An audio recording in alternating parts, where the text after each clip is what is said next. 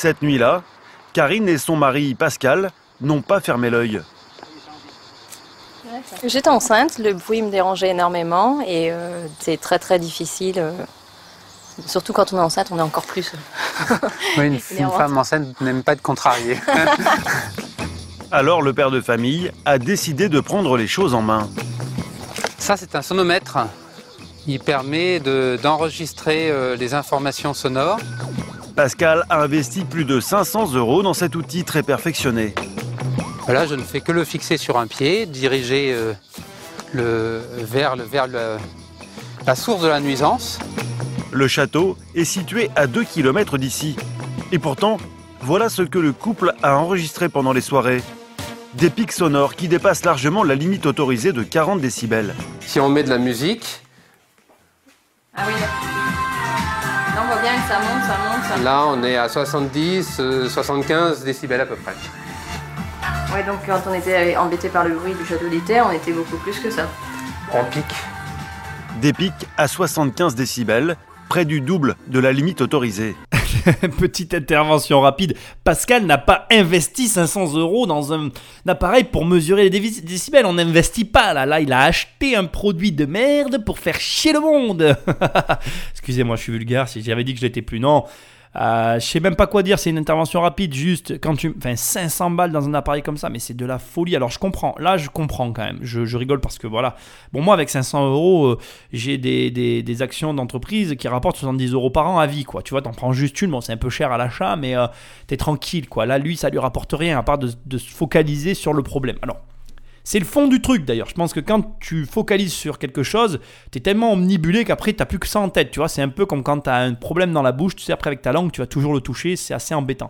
La réalité, c'est que moi je comprends. Madame était enceinte, tout le monde était à couteau tiré, pas de problème. Maintenant, je suis pas sûr que ce comportement-là soit le plus opportun, en tout cas pour apaiser les esprits. Ces nuisances sonores, les wedding planeuses ont du mal à y croire. D'autant plus que les plaintes des voisins pourraient mettre en péril leur activité au château. Donc franchement, t'imagines, ce serait catastrophique. Le problème, c'est que c'est- un acharnement, euh, mais de voisinage. Selon elle, Patrick Dieter n'accepterait que 4 à 5 cérémonies pendant l'été. Et il aurait demandé à ce que la musique s'arrête à l'extérieur à partir de minuit. Compte tenu des restrictions qu'il a, qui- qu'il a imposées et du très peu de réceptions qui sont organisées là-bas tous les ans, euh, je ne vois pas concrètement euh, quels peuvent être les désagréments pour qui que ce soit. L'objectif euh, euh, est plus lié euh, voilà, à des personnes qui, sont, euh, qui, qui le jalousent qu'à de réelles euh, Nuisance. nuisances, tout à fait. concrètement, je mon avis est partagé sur ce passage parce que j'ai envie de croire ce qui a été dit par ces personnes. Et bizarrement, toi, qui m'écoutes, tu, dois te dire l'inverse. Tu dis, oui, mais Nicolas, ce sont ses amis, parce qu'elle, si elle a réussi à avoir l'exploitation du château d'Iter pour les, mariages, pardon, euh, c'est bien qu'elle le connaît et que donc derrière ça, il y a une relation, je vais pas dire intime, tu vois, mais une relation entre la directrice de l'agence et qui, s'est mariée chez Monsieur Diter et Monsieur Diter. Et je le comprendrai, ce truc-là. Mais maintenant, écoute ce que moi je vais te dire. Quand tu as dans une émission quelqu'un qui dit Oui, mais il n'accepte que 4 ou 5 réceptions à 60 000 euros la réception, 6 x 5, 30, 300 000 euros par an de chiffre d'affaires, avec juste 4 ou 5 réceptions. Il y a des gens qui travaillent euh, beaucoup pour gagner 300 000 euros par an. Monsieur Diter, lui, il travaille 5 fois un week-end par an. Je pense que je suis pas sûr, tu vois, que ça apaise les esprits. Je suis pas sûr que ce soit vraiment bénéfique pour l'affaire. Je suis pas sûr que si jamais, comme elles le disent à la fin, on est vraiment dans le cadre d'une jalousie, elles ont pas juste relancé une bûche sur le feu en déclarant ce qu'elles ont déclaré ici. Et c'est le fond du problème de cette histoire. C'est que pour moi, la feuille est très épaisse, elle est très fine, pardon, je dis l'inverse. La feuille est très fine entre la jalousie et les problèmes réels qui se passent ici. Alors, il y a des problèmes, je ne peux pas les nier, notamment sur le droit de l'urbanisme, etc. Quant au bruit, continuons, avançons dans les méandres de cette affaire. Simple jalousie ou réel préjudice Muriel, cette autre voisine, assistante maternelle, assure être dérangée pendant l'été deux à trois fois par semaine. Et cela, même en plein après-midi, pendant la sieste des enfants qu'elle garde. Car il n'y a pas que la musique. Pour accueillir en grande pompe ses invités de marque, Patrick Diter a vu les choses en grand. Il a construit une piste d'hélicoptère. Donc là, il s'agit d'une vidéo que j'ai faite? Et on voit bien le décollage euh, de l'hélicoptère et surtout on entend. L'hélicoptère revient ensuite refaire le, le- en sens inverse, euh, prendre les personnes et les ramener à leur point de, de départ. Oui, c'est pas mal, hein? Il y a mieux, il y a mieux pour mes oreilles en tout cas. Muriel alerte la gendarmerie, la police municipale et nationale une dizaine de fois. Mais les nuisances continuent de plus belle. Il y a deux ans, avec une autre voisine, elle décide alors de se rendre au commissariat. Donc nous avons été accueillis par un fonctionnaire euh, de premier abord assez froid. Il nous a dit euh, de toute façon, euh, Monsieur Diter a les moyens, même si on lui met une amende pour nuisance sonore, Monsieur Diter a les moyens de venir payer l'amende et c'est pas ça qui va le gêner. Et là, il m'a dit, écoutez, madame, le mieux que je puisse vous conseiller, c'est soit de déménager, ou alors ce que vous faites, vous faites installer des, des baies vitrées euh, à double vitrage et une climatisation pour pouvoir dormir tout fermé la nuit. En désespoir de cause, Muriel a suivi les conseils du policier. Donc euh, toute la maison, en fait, a dû être équipée avec des, des climatisations. Coût de l'opération, 9000 euros. Et il y en a d'autres pour qui la facture est encore plus salée. Alors là aussi, on est dans, j'ai envie de dire, le cadre d'éléments qui sont à la charge de M. Diter, où effectivement, euh, c'est pas normal qu'il y ait un passage comme celui-là dans le reportage. La question n'est pas pour moi que de, de se demander si ce que dit cette dame est vrai ou faux. La question, c'est déjà, un, pourquoi le gendarme, et d'ailleurs pourquoi la voix off, et pourquoi personne dans ce reportage ne parle de ça, pourquoi euh, l'amende n'a pas été mise? Pourquoi il n'y a pas d'amende? Euh, c'est pas parce que quelqu'un a les moyens de payer quelque chose que tu vas pas prendre l'argent. Je veux dire, l'État est suffisamment endetté. Si en plus, euh, sur les gens riches, parce qu'ils sont riches, ils vont pas prendre l'argent, alors là, on marche sur la tête, quoi. J'ai envie de dire, c'est clairement n'importe quoi. Mon accent du Sud est ressorti naturellement. Ce que je veux te dire, c'est que là, on voit qu'une dame qui a des problèmes, et je peux l'entendre, mais encore une fois, comme je te dis, je, suis partisan de cette histoire. C'est-à-dire que pour moi, si un voisin demain euh, venait me, me, déranger au niveau euh, du son, euh, je le prendrais très très mal. Tu vois, si j'avais des problèmes sonores, ça se passerait très mal. Eh bien, finalité, je ne me laisserai pas faire à son image. Mais là, si un gendarme, un policier me répondrait ce qu'il lui a répondu, alors là, on aurait un vrai problème. Pour moi, c'est encore mon avis, le scandale dans ce qui vient d'être déclaré vient du fait qu'on a, on est face à un fonctionnaire qui n'a pas fait son travail. Moi, je peux t'assurer que j'aurais fait comme elle si j'avais voulu rester chez moi, parce que si j'ai pas le choix et que je vois que je suis face à un, pot de, que je suis le pot de terre contre le pot de fer, bon ben voilà, c'est comme ça, mais ben voilà. Mais par contre, je ne serais pas laissé faire. J'aurais fait amende sur amende sur amende sur amende pour qu'il il sache que j'existe. Et à un moment donné, on aurait su que Nicolas a embêté un policier pour mettre des amendes à M. Diter, et M. Diter serait venu parler à Nicolas. Ce que moi j'essaye de te dire, c'est que oui, c'est scandaleux, dans les faits c'est scandaleux, mais sur la forme, le problème vient aussi du fonctionnaire qui ne fait pas son travail sous prétexte que M. Diter peut payer. Mais attends, mais à ce compte-là, alors, euh, voilà, la police ne fait plus son travail et puis on délègue ça à une entreprise privée. Enfin, je veux dire, il y a un problème. Tu peux pas répondre ça à un contribuable. Pour moi, la situation est, scandaleuse, c'est-à-dire que M. Diter fasse du bruit au point de déranger des voisins, ça c'est scandaleux, mais c'est aussi scandaleux qu'on soit face à un, fonctionnaire qui, lui, ne fasse pas son métier, euh, voilà, ne mette pas l'amende qu'il est censé mettre, tout simplement. Jacques Varonne, le maire de la commune voisine, ne décolère pas. En cause, cette route raccordée à une départementale, là encore, construite par le Châtelain sans autorisation. Ah ça c'est le chemin qui est, euh, le disons le chemin litigieux. Ah, Cette saignée de 650 mètres de long a été creusée en toute discrétion au cœur d'un espace boisé et classé. Et selon le maire, les conséquences sont désastreuses. Quand il pleut beaucoup, la rivière, le- la route est une rivière ici, hein, puisque l'eau qui descend de ses propriétés en haut ne passe plus dans le canal naturel, elle submerge la route. Regardez les dégâts en bas. Ces murs, ils ont tenu des siècles, hein, donc tout ça, ça a été dévasté. C'est des murs en pierre sèche, ça, ça coûte cher. Il y a un an, la préfecture des Alpes-Maritimes a été saisie du dossier. Sur ce document, l'autorité mentionne que le chemin représente un danger pour ses utilisateurs. Mais comment expliquer qu'il soit encore emprunté? La préfecture avait pourtant indiqué Nous allons donc prendre contact avec le propriétaire pour lui demander dans un premier temps de fermer cet accès illégal. Malgré les demandes de l'État, la situation n'a pas été régularisée. Le dossier a été transmis au tribunal administratif de Grasse. Alors, euh, s'il y a bien un point sur lequel euh, je devrais faire... euh, comment dire Alors, s'il y a bien... Alors, s'il y a bien un point sur lequel, euh, comment dire, le cas d'ITER est très compliqué, c'est celui-ci. C'est-à-dire que, euh, effectivement, on va pas se mentir, l'ouverture de ce chemin est plus que préjudiciable dans ce dossier.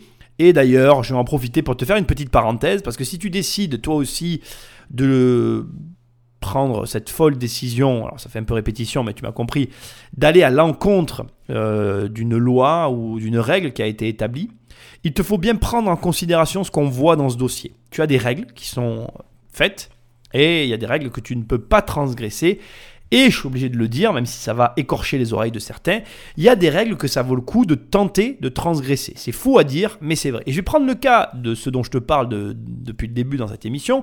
Ma locataire qui a un bâtiment qui est dans un secteur classé, et qui est sous le, qui est frappé de la décision des bâtiments de France et qui a du bois qui met en péril sa structure et donc qui aujourd'hui aimerait mettre du fer et qui n'y arrive pas parce que les bâtiments de France le- les bâtiments de France pardon le- lui empêchent de le faire. Cet exemple est très bon parce qu'il nous permet de mettre en exergue un élément intéressant, c'est que ce bois met en péril le bâtiment. Et euh, cette mise en péril, si tu veux, elle a une conséquence bénéfique pour ma locataire parce que si elle décide envers et contre tout de prendre une décision qui ne respecte pas la loi, si elle doit se défendre à l'image de M. Diter, elle pourra mettre en avant le fait que le bas de la structure et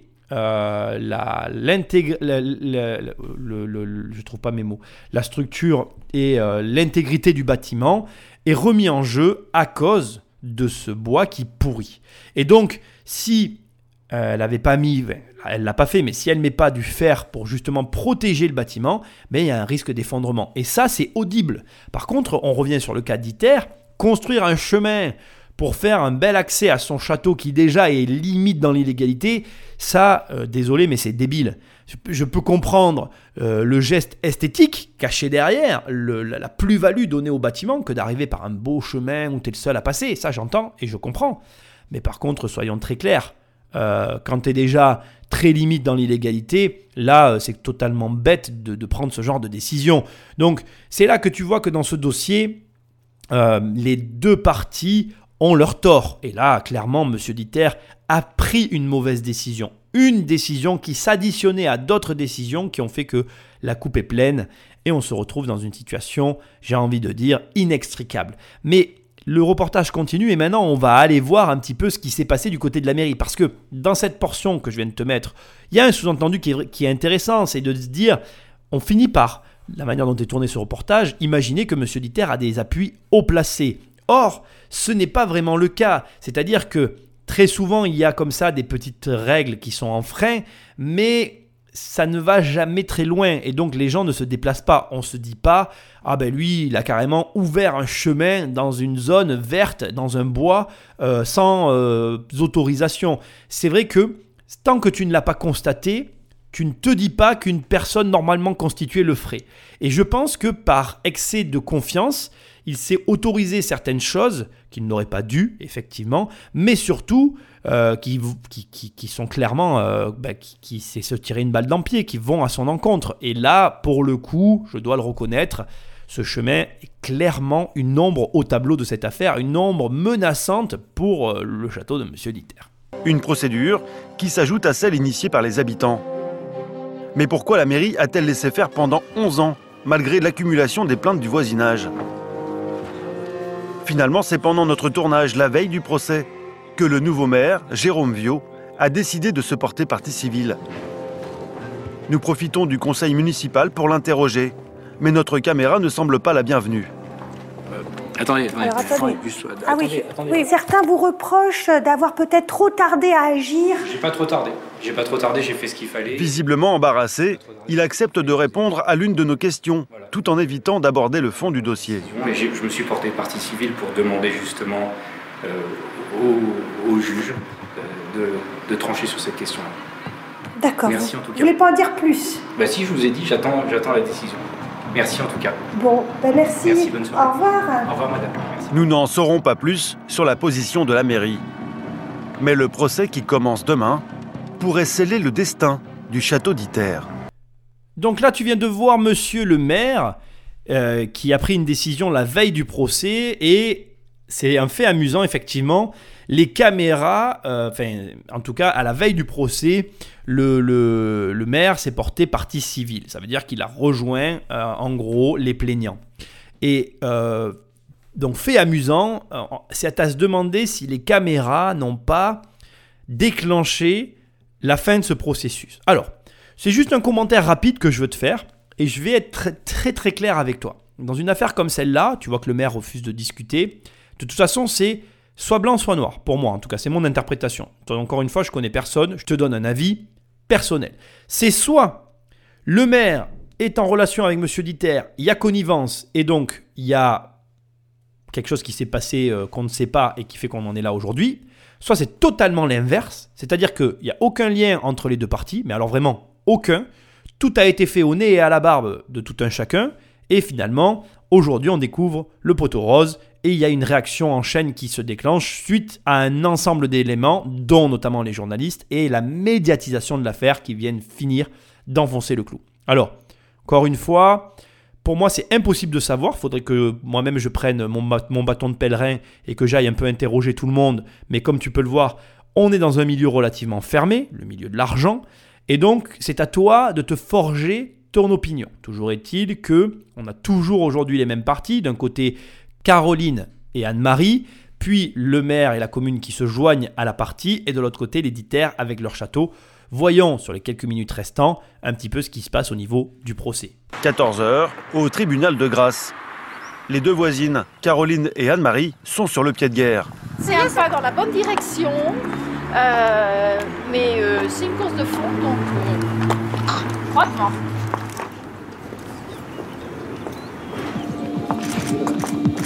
Derrière elle, Patrick Diter, le propriétaire mis en cause, s'est également déplacé pour assister à l'audience. S'il est condamné, il risque de devoir détruire une partie de son palais ainsi que la route d'accès à sa propriété. Mais la séance va durer beaucoup moins longtemps que prévu. Après seulement 10 minutes d'audience, le procès est reporté. Audience le 12 mai à 14 Pas trop déçu? Ah, pas du tout. Le 12 mai, C'est même, un pas, un pas. c'est dans deux mois, c'est même pas dramatique. Hein, on est, euh, L'audience est fixée, il n'y aura pas d'autres. Monsieur Diter, un petit mot? Après Après. Merci. Vous êtes satisfait du renvoi? Non. Non, non, je préfère que ça passe, comme ça, c'est fait. Fin. Dans quel état d'esprit vous êtes? Regardez. Bonne journée à vous. Au revoir. Le châtelain semble détendu. Mais cet ultime renvoi est une petite victoire pour les voisins. Ils n'ont pas l'intention de baisser la garde. Chine, à la- l'audience À l'audience, à notre santé. et au travail fourni par tous.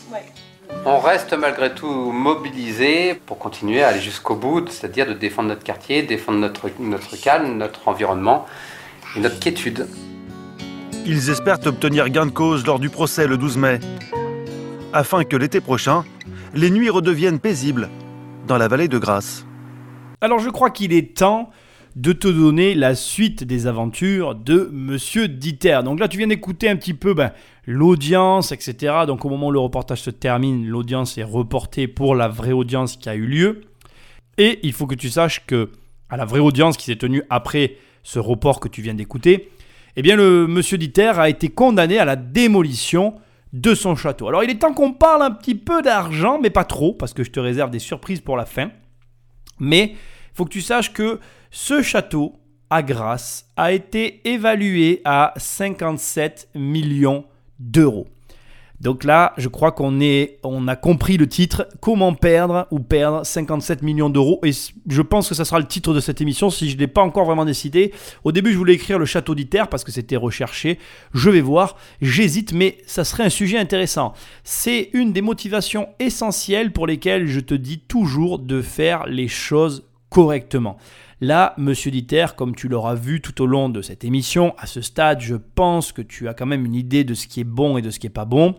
Monsieur Dieter a fait passer un mas de 200 mètres carrés à une propriété de 3000 mètres carrés habitables. Donc ça, ce sont les chiffres, on va dire, euh, journalistiques. Moi, j'ai trouvé d'autres chiffres qui tablent plutôt sur 1800 mètres carrés pour être allé chercher des images avec un petit peu de décalage sur le moment où tu vas écouter cette émission. Il faut que tu saches qu'il y a toujours des travaux euh, sur le château d'Iter. Il faut que tu saches que effectivement, comme tu l'as entendu au début de l'émission, il y a un coin, il y a une zone dans laquelle il entrepose des matériaux et il continue inlassablement cette construction. J'ai envie de dire euh, effrénée, parce que c'est un euh, un petit peu ça l'histoire. Donc, qu'est-ce qu'a fait Monsieur Diter, à ton avis, suite à cette condamnation? Eh bien, il s'est pourvu en cassation, ce qui veut dire que là, on repart pour une nouvelle procédure qui peut encore durer relativement longtemps. Ça peut durer extrêmement longtemps. Et au vu de la situation, on peut imaginer aisément qu'il n'y aura pas d'évolution. C'est-à-dire qu'il n'y aura pas de, de possibilité de sortie, sauf quelque chose que je ne vois pas, euh, il est possible de vendre des biens avec euh, des, comme là, euh, procès en cours, mais quand même, ça me paraît compliqué, puisque là, tu as, une, as une épée Damoclès sur la tête qui te menace d'une démolition. C'est assez lourd de conséquences, j'ai envie de dire. Donc, moi, j'ai envie de te dire que là, tu as devant toi l'exemple même de... Alors, je vais pas dire de ce qu'il ne faut pas faire, mais de jusqu'où il ne faut pas pousser le bouchon. Parce que la réalité, c'est ça, c'est que pour moi, tu vois, le chemin est de trop. Euh, les mariages sont peut-être aussi de trop. Quand dans la, dans, la, dans la situation dans laquelle se trouve Monsieur Dieter, tu sais que tu es limite, limite, tu essayes d'éviter d'attirer les regards sur toi. Après, et paradoxalement, il convient de préciser que tu as quand même deux voisines excessivement portées sur l'observation et qui sont pas mal sur le dos de Monsieur Diter aussi, je dois quand même le reconnaître. Quand à la fin de ce petit passage, tu les entends trinquer au procès, c'est dire à quel point euh, il est difficile de nier qu'il n'y ait pas une forme d'acharnement. 12 ans de photos, c'est un peu limite. Alors bon, après c'est compliqué de dire ça parce qu'effectivement tu prends quelqu'un, euh, comment dire, tu es sur le dos de quelqu'un dont tu sais qu'il fait des choses illégales. Je voudrais revenir sur ce sujet, sur ce qu'a fait M. Dieter, mais avant, parce que je ne veux pas qu'on aille trop vite dans cette émission, comme je te l'ai dit, elle est relativement longue. Il est temps, je crois, de faire rentrer le dernier intervenant. On a vu, par ce reportage, différents protagonistes, mais l'intéressé principal, lui, n'est pas encore intervenu. Alors écoute-moi bien. Je t'ai dégoté une interview de derrière les fagots, tu vas m'en dire des nouvelles. Et je crois que sans plus de transition, il est temps de laisser parler l'accusé. Faites entrer l'accusé et écoutons ce qu'il a à dire. C'est l'histoire d'une euh, riche femme française qui a épousé un Anglais très riche, qui a pris la moitié de sa fortune et qui s'emmerde complètement et qui a décidé de se faire Patrick Dieter. Alors ça, et j'interviens tout de suite, c'est la version de Monsieur Dieter. Tout en sachant que c'est le moment maintenant, avant que tu ailles dans la, visite et que je t'explique encore pas mal de détails sur Monsieur Dieter, c'est le moment que je t'explique maintenant techniquement, parce que tu as tout compris, les vraies erreurs de Patrick Dieter qu'il a lui-même retenues. D'accord? Patrick Dieter a fait construire une piscine, un héliport et une route de 600 mètres carrés de tracé illégalement. Ça, c'est reconnu et c'est acté. C'est-à-dire que dans un espace boisé classé, il y a une route qui a été faite, une piscine sans aucune déclaration, ainsi que des mètres carrés grattés dans la construction, euh, non déposés au permis. Pour le reste, j'ai envie de te dire que la version de Monsieur Dieter peut tenir la route. Je m'explique. Une piscine sans permis, bon, aujourd'hui, les drones, les satellites, ça me paraît du délire. Mais monsieur a un certain âge, audible. Pour moi, audible. Je sais que ça existe. Il n'est pas le premier. Il n'est sûrement pas le dernier.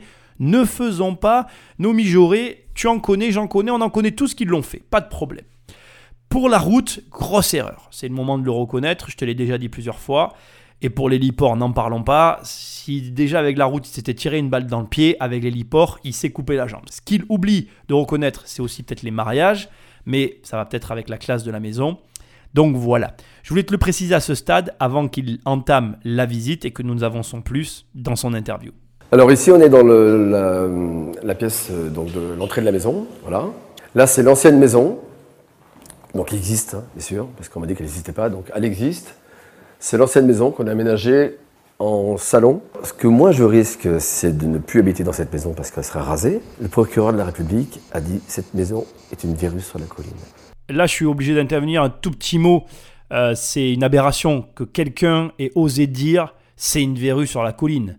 À l'époque où on construit des programmes neufs qui sont tous plus moches les uns que les autres, je peux pas accepter cette remarque. Je suis obligé de préciser que, franchement, la personne qui a dit ça, euh, voilà, c'est une ineptie totale. C'est ça qu'il faut faire. Dès que c'est beau, faut raser. Dès que c'est beau, faut casser. J'ai construit une maison, j'ai les permis de construire, j'ai commencé avant, mais j'ai eu les permis de construire après. Donc aujourd'hui, de me dire que j'ai pas le permis de construire, j'en ai eu deux. Et on me reproche, en fin de compte, de posséder une œuvre. Une œuvre de millions, de millions, de dizaines de millions d'euros, qui est en fait une maison qui a coûté que 7 millions et demi d'euros. C'est des gens à qui j'ai vendu une autre propriété, qui sont très très riches et qui ont décidé ma peau. Ils disent qu'avant il n'y avait rien, voilà, où il y avait quelque chose d'insignifiant, et que j'ai pu construire ça.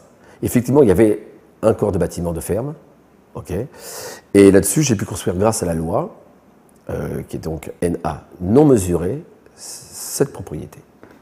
Voilà, il y a 105 mètres carrés qui ne va pas sur 1200 mètres carrés construits. Mais on peut le casser, c'est pas le problème, c'est pas grave.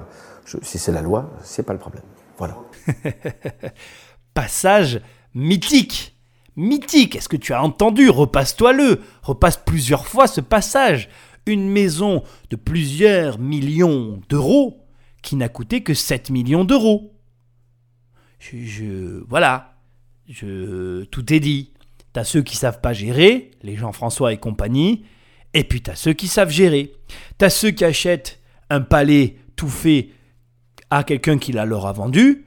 La personne garde un truc tout petit, rabougri, et il finit par en faire un truc plus beau que les autres. Je dis ça, je dis rien. Mais de 7 millions à 57 millions, corrige-moi si je ne m'abuse, il y a juste 50 millions d'euros qui séparent le prix d'achat du prix de revente. Moi, j'ai envie de te dire juste une chose. Quand quelqu'un est capable de gagner 50 millions d'euros en 10 ans, est-ce que tu crois que ça n'attire pas un tout petit peu la jalousie, sachant que, en plus, en séparant le domaine, j'ose croire qu'il a financé son rêve. Je dis ça, je dis rien. C'est- fou qu'une personne qui habite pas ici, que je la dérange pour le bruit, je la dérange pour la vue, je la dérange pour tout. Elle habite pas ici, elle habite à Londres, dans son château à Londres, à Londres même. Bien sûr que j'ai fait des erreurs, qui ne fait pas d'erreurs?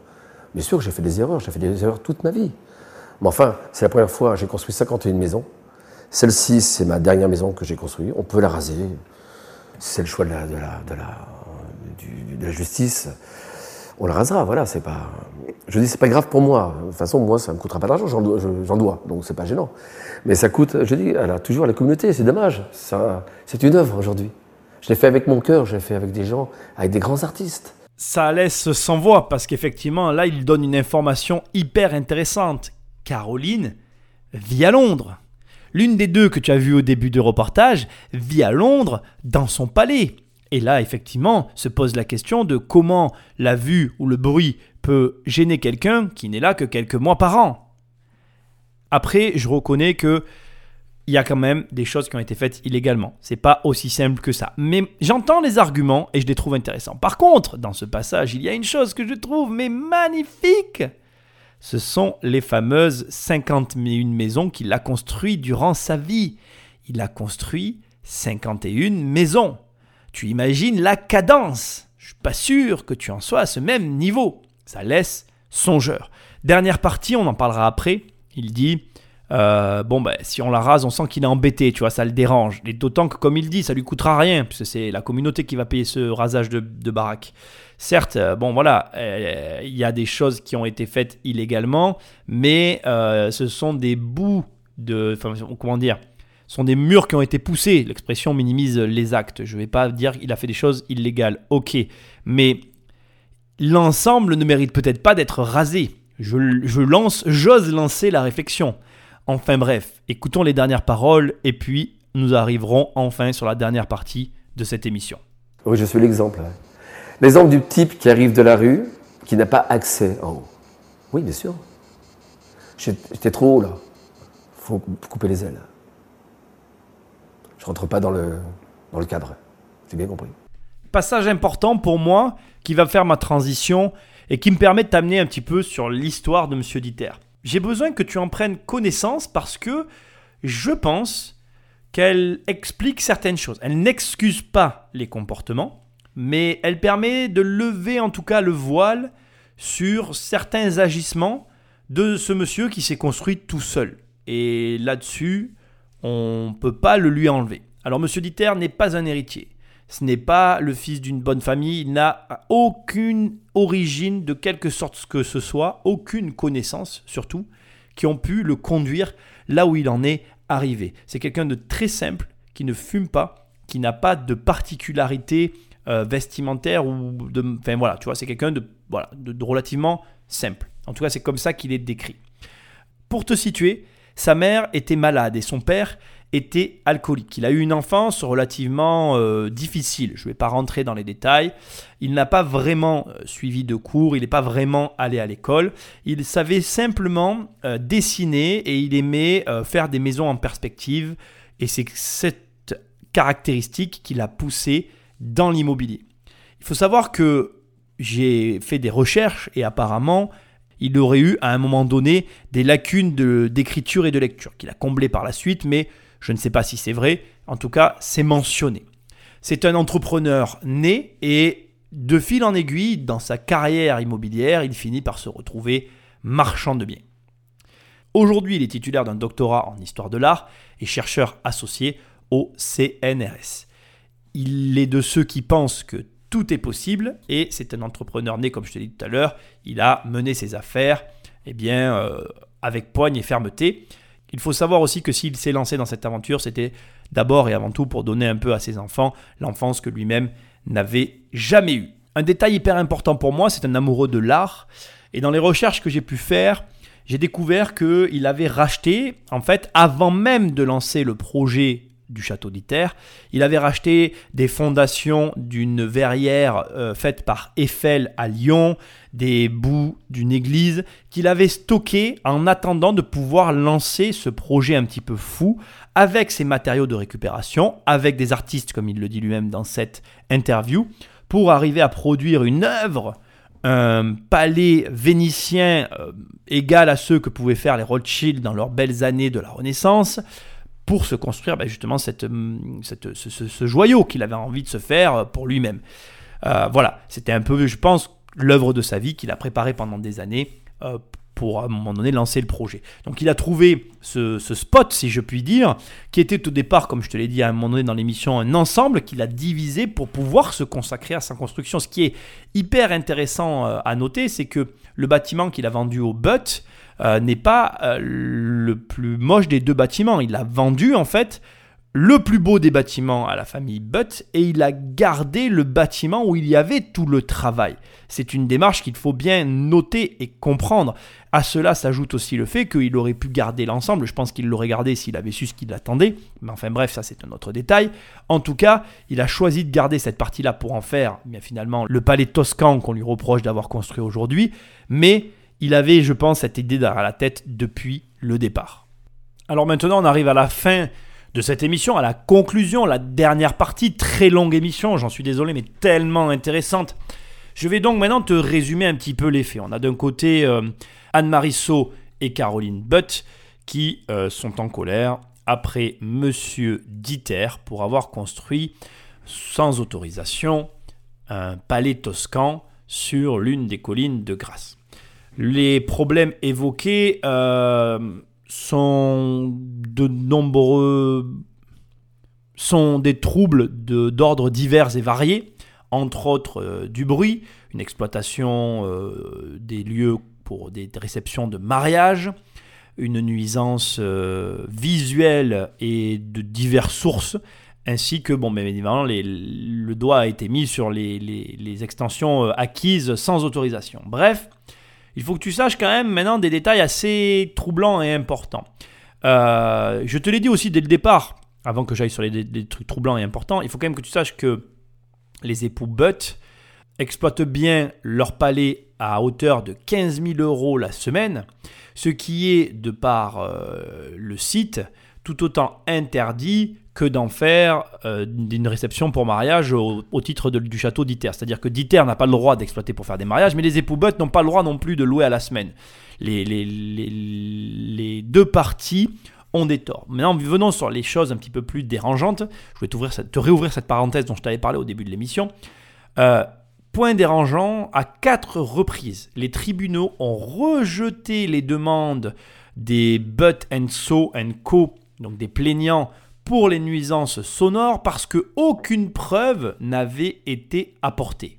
Et il faut savoir que sur le chemin du Vivier, qui est le chemin qui est derrière le château d'Iter, derrière là où il y a le chemin pour aller euh, au château par l'en- l'entrée qu'il s'est créé, qu'il n'avait pas le droit de faire, bref, aucun des voisins ne s'est joint à la procédure. Et cela est, de mon point de vue, quand même euh, relativement étrange. Quand il y a de vrais problèmes ou des troubles de voisinage, tout le voisinage se regroupe. Ça, je te l'ai à aucun moment précisé, parce que j'attendais la fin pour te donner des, éléments concrets qui venaient étayer, ou en tout cas euh, contrer les, arguments des deux parties. Autre élément qui n'a jamais été évoqué à aucun moment, c'est que M. Dieter a effectivement euh, été payé pour des réceptions de mariage, mais il a aussi, euh, pour des événements caritatifs, fourni les lieux gratuitement, notamment pour les restos du cœur. Cela montre aussi que ce n'est pas qu'une histoire d'argent, c'est important de le préciser. Le procureur de la République, Marie-Nina Valli, je ne te l'ai jamais nommé, mais là je vais me permettre de le nommer,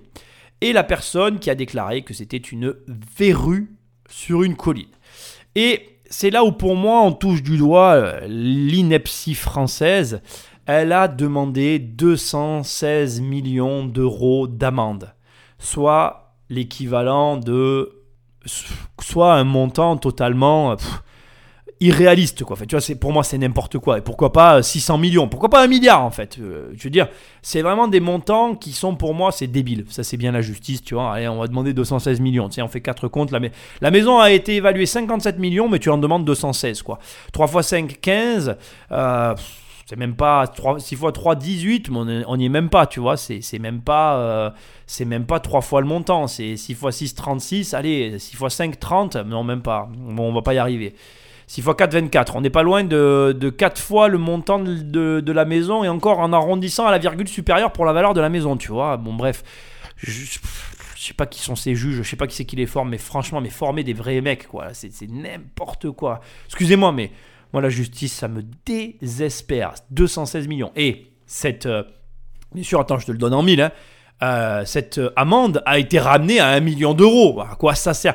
Enfin si, je sais à quoi ça sert. Ça sert pour qu'il y ait un mec comme moi qui s'esclave derrière son micro ou sûrement un, journa- un journaliste qui va faire un paplard, je vois déjà le titre, tu vois. Euh, 216 millions de dommages et intérêts demandés à un châtelain. Euh, voilà, genre les riches sont très méchants et continuent à s'enrichir. hein. Sauf que les 216 millions d'euros, personne ne les donnera jamais. Personne. Parce que personne ne les a dans l'histoire, tu vois. Si, peut-être la famille Butt. oui, petit détail important, leur euh, richesse est estimée à un demi-milliard. Les Butt, ils ont les 216 millions, mais eux ils, eux, ils veulent les prendre, ils veulent pas les... Tu vois? Enfin bref, eux, ils viennent pas de la rue. Mais on va pas parler de ça, hein sinon on va dire que je suis... euh, que mon émission est orientée, que j'ai un avis.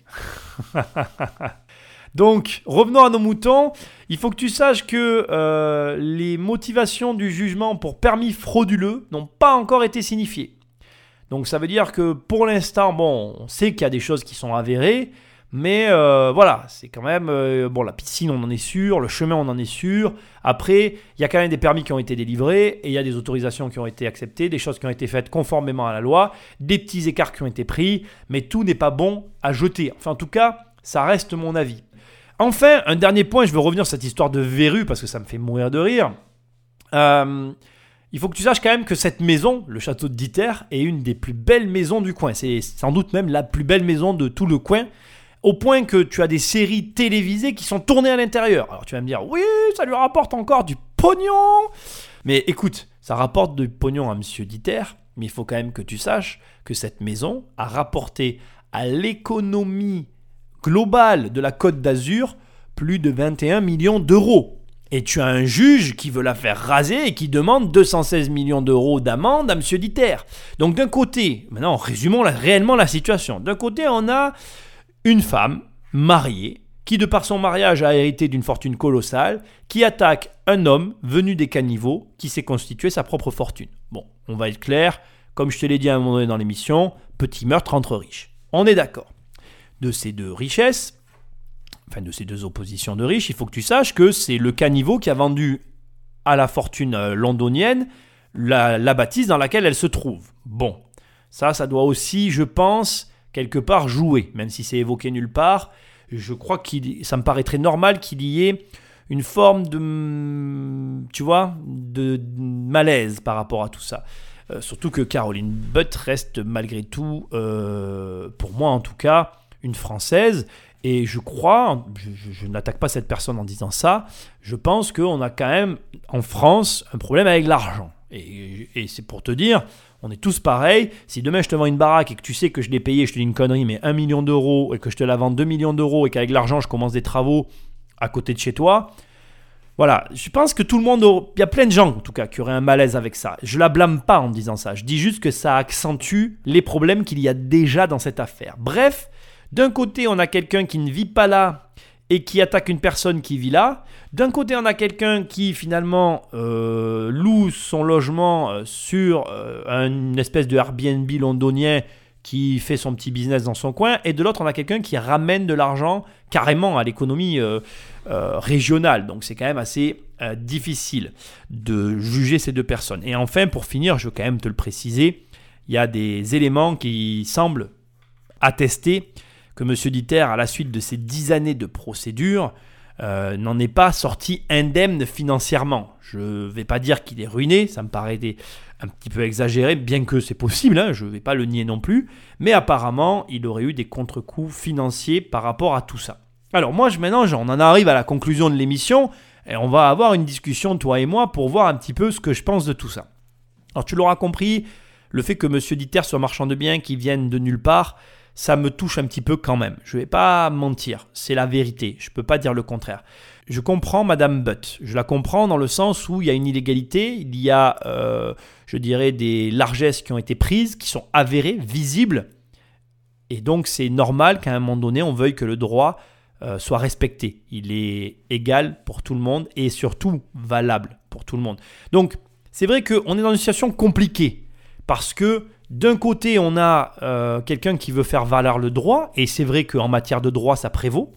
Mais de l'autre, on a quelqu'un qui, malgré tout, même s'il s'est permis des largesses, comme il le dit lui-même dans son interview, on fait tous des erreurs. Et c'est une erreur, certes, qui n'est pas sans conséquence. Je ne veux pas minimiser son, son, ses actes, mais on ne peut pas nier qu'aujourd'hui, il a quand même réussi à bâtir quelque chose qui ne se fait plus dans notre pays. Je suis désolé. Moi, je suis le premier à dire, je suis le premier à dire, quand tu vas à Paris, tu visites pas la banlieue. Tu visites l'intramuros de Paris. C'est pas les promoteurs actuels qui sont capables de construire ça.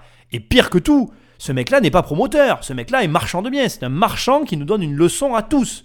Alors certes, la leçon est mal faite puisqu'elle est faite dans un cadre d'illégalité, sur un fond un petit peu qui pourrait laisser penser qu'il y a des interventions extérieures pour arriver à un tel résultat. Ça, on n'en a aucune preuve en tout cas. Mais c'est vrai que pour moi, c'est une leçon. C'est-à-dire qu'aujourd'hui, tu peux encore, en gagnant de l'argent, produire quelque chose, une construction qui soit rentable à la revente. 7 millions, à 7 millions coût global pour 57 millions valeur euh, finale, c'est rentable. Hein. tu peux te construire un beau palais. Donc ça vaut le coup de, mettre l'argent dans quelque chose qui vaut cher, tu vois. Et surtout, ça nous fait nous dire, moi en tout cas, ça me fait me remettre en question sur un point qui n'est peut-être pas le, point auquel tu t'attendais, mais putain, mais qu'est-ce qu'on fout? Pourquoi on continue à construire des programmes neufs pourris, qui ressemblent à rien, et qui ont l'air de satisfaire tout le monde sous réserve qu'on met un ascenseur, une terrasse et une place de parking. Les gars, réveillez-vous. Je veux dire, on est quand même le pays euh, des hôtels particuliers haussmanniens. On est le pays où on a encore des bâtiments qui sont juste exceptionnels en façade avec des moulures et des sculptures qui sont magnifiques. Moi aussi, je suis un amoureux de la pierre. Quand je vois ce qui s'est construit, je me dis, mais pourquoi, bon Dieu de bonsoir, on n'a pas des mecs comme lui qui nous construisent des trucs? Monsieur Diter, euh, lâchez votre baraque, faites un crowdfunding, posez une marque de construction de maisons de luxe et construisez-en à l'appel euh, dans le monde entier. Et reconstruisez-en-vous une à un endroit où on vous accueillera à bras ouverts. Parce que j'ai envie de vous dire, vous avez juste construit au mauvais endroit. N'importe qui euh, dans le monde aurait eu envie d'avoir cette bâtisse euh, quelque part sur sa colline. Et je suis sûr que des lois auraient été transgressées par autorisation préfectorale. Alors c'est pas possible parce que dans d'autres pays il n'y a peut-être pas des préfectures, mais tu m'as compris. Pour permettre à M. Diter de construire son projet complètement débile et fou. Alors, encore une fois, euh, voilà. Malheureusement, il a transgressé la loi et je suis obligé de le dire, pour ses fautes, il doit y avoir réparation. De quelle manière, je ne le sais pas. Je ne suis pas procureur. Si j'étais procureur, je ne ferais sûrement pas raser la verrue parce que on va regarder un petit peu ce qu'est la définition de la verrue. La verrue est une petite excroissance de la peau ou une petite lésion qui peut être induite par un micro-traumatisme et peut apparaître sur presque toutes les régions du corps. On peut la retrouver sur la main, le coude, le genou, le visage, le pied, ainsi que sur les organes génitaux. Les verrues sont des tumeurs cutanées bénignes non cancéreuses de manière générale, et elles ont pour origine l'infection de la peau par un virus, le papillomavirus humain. On dénombre donc une cinquantaine de types différents de verrues, certaines étant, euh, comment dire, plus visibles que d'autres, et certains étant euh, plus moches que d'autres. Mais de manière générale, je t'invite à regarder sur Internet. euh, une verrue, c'est vraiment affreux, quoi. Je veux dire, c'est c'est la pire chose à regarder sur la peau. Quand t'en as une, tu ne fais qu'une seule chose, tu cherches à te la faire enlever. C'est vraiment un truc affreux. Moi, j'ai en tête, euh, je me rappelle des, des- enfin, j'ai en tête l'image des verrues plantaires, tu sais, où ça fait un espèce de trou avec, on dirait, des petits poils à l'intérieur. C'est vraiment, mais dégueulasse. Tu te dis, mais il faut que ça parte, ce truc. Et, enfin, je te parle de la verrue, pourquoi? Parce que cette baraque tape sur internet le château de Dieter, c'est tout sauf une verrue. C'est euh, pour moi, vraiment, hein, je te le dis, c'est un bâtiment qui mérite d'être vu par beaucoup de monde, malheureusement, parce qu'encore une fois, il y a des choses qui ont été faites dedans de manière illégale, mais il y a beaucoup de monde qui mérite d'aller voir ce bâtiment et il donne une leçon à beaucoup de promoteurs qui aujourd'hui font de la merde. Alors, finalité, bah écoute, J'espère que cette émission t'aura révélé le fait que, eh bien, moi j'appelle pas ça de permis à la provençale, mais effectivement, le, fait de mettre des organismes devant le fait accompli, ben, c'est quelque chose qui existe. Et ça existe dans l'immobilier. Pourquoi? Parce qu'il y a des aberrations. Et ces aberrations, elles sont tellement folles et notre administration est tellement longue à réagir. Et on parle aussi à des gens qui comprennent tellement rien qu'on est parfois obligé, ben, pour la sauvegarde du bâtiment, pour euh, tout simplement arriver à se faire entendre, eh bien de passer en force. Dans le cadre de M. Diter, il n'y avait aucune raison de pratiquer euh, ce sport-là. Il n'y avait aucune raison que M. Diter utilise la force pour obtenir ce qu'il veut, parce que comme il le dit lui-même dans l'interview, il était dans une zone où il avait quasiment l'autorisation de tout faire, à part peut-être quelques trucs. Donc la seule chose euh, qu'il paye aujourd'hui, c'est son impatience. Et c'est la vérité. Tout vient à point à qui sait attendre. Il aurait juste attendu. Aujourd'hui, il aurait ses gens sur leur dos et c'est lui qui leur demanderait des dommages et intérêts pour tout simplement, euh, eh bien, voyeurisme, abus de droit, parce que là, vraiment, il y a des choses qui sont réclamées par les plaignants qui sont un petit peu euh, excessifs à mon goût aussi. Je dirais aujourd'hui, encore une fois, je ne suis pas euh, le procureur. Personnellement, j'aurais tendance à dire que je ne ferai pas raser, bien évidemment, la maison de Dieter, même si euh, voilà, la, réalité est tout autre et que je pense que malheureusement une partie devra être supprimée. Mais en tout cas, je ferai en sorte que euh, les deux parties s'entendent et qu'on arrive sur un accord. Mais un accord qui conviendrait pas aux deux parties parce que pour moi, euh, les Butts ne devraient pas non plus exploiter leur demeure. En tout cas, pas par rapport aux reproches qu'ils font à M. Dieter de- d'exploiter la sienne comme euh, salle de réception de mariage. Voilà, sujet euh, très épineux mais très intéressant. Il y a vraiment beaucoup de choses à retirer de cette émission. Je t'invite à la réécouter plusieurs fois, même les interventions de M. Dieter parce que je les ai trouvées très justes, y compris les plaignants parce que eux aussi utilisent le droit de manière tout à fait cohérente et ça te montre un peu eh bien finalement ce que tu risques et surtout à quel genre de personne tu vas te heurter si jamais tu te prends un peu des largesses qui mettent les gens en face de toi mal à l'aise. Et j'ai envie de conclure par ça parce que je pense que c'est opportun au vu de la situation que nous avons en face de nous. Tu comprends pourquoi avec cette affaire, je reste relativement discret sur mon business immobilier parce que là tu le vois vraiment bien en fait. Euh, rien n'empêche une personne à qui tu as vendu quelque chose de t'attaquer euh, une fois la transaction réalisée. Et j'ai envie de te dire qu'elle est la mieux placée pour aller chercher l'époux, la personne qui t'a acheté un des lots. Je vais te le dire autrement pour qu'on soit bien clair dans cette affaire. Je pense que si tu vends par exemple un bien que tu sépares en deux et tu gardes une partie et tu vends la deuxième partie à une tierce personne qui n'est pas de ta famille, qui n'est pas de tes proches, quelqu'un que tu ne connais pas. Exactement ce qu'a fait monsieur Dieter à madame Butt, monsieur et madame Butt.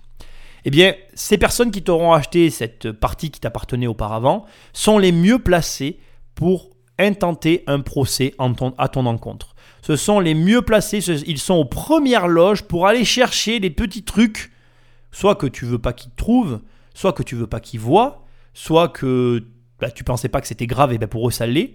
Ils sont les mieux placés pour aller chercher ces, éléments-là, te les recoller sous le nez et se servir de ces éléments contre toi et intenter un procès et finalement te mettre dans une situation inconfortable, voire euh, pire que ça, puisque là c'est plus qu'inconfortable. On parle de raser une maison de 57 millions d'euros en son évaluation. Je trouve ça très grave.